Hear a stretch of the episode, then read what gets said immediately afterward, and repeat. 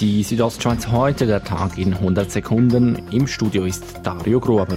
Am Oberalppass ist es heute kurz vor Mittag zu einem Verkehrsunfall gekommen. Dabei kollidierte ein Teilnehmer eines Fahrradrennens mit einem TÜV-Fahrer. Die beiden Zweiradlenker sind innerhalb einer Kurve frontal heftig zusammengestoßen und der Velofahrer ist dabei tödlich verletzt worden. Sagt Polizeisprecher Jürgen Rüegg. Der TÜV-Fahrer wurde mit unbestimmten Verletzungen in ein Spital geflogen. Bei einem Motorradunfall sind in der Nacht in Küsnacht am Rigi ein 20-jähriger Mann getötet und zwei Mitfahrende verletzt worden. Die mit drei Menschen besetzte Maschine war in eine Mauer geprallt, wie erste Erkenntnisse zeigten. Dabei habe sich ein 20-jähriger Mann derart schwer verletzt, dass er noch auf der Unfallstelle verstorben sei. Das teilte die Schweizer Kantonspolizei mit.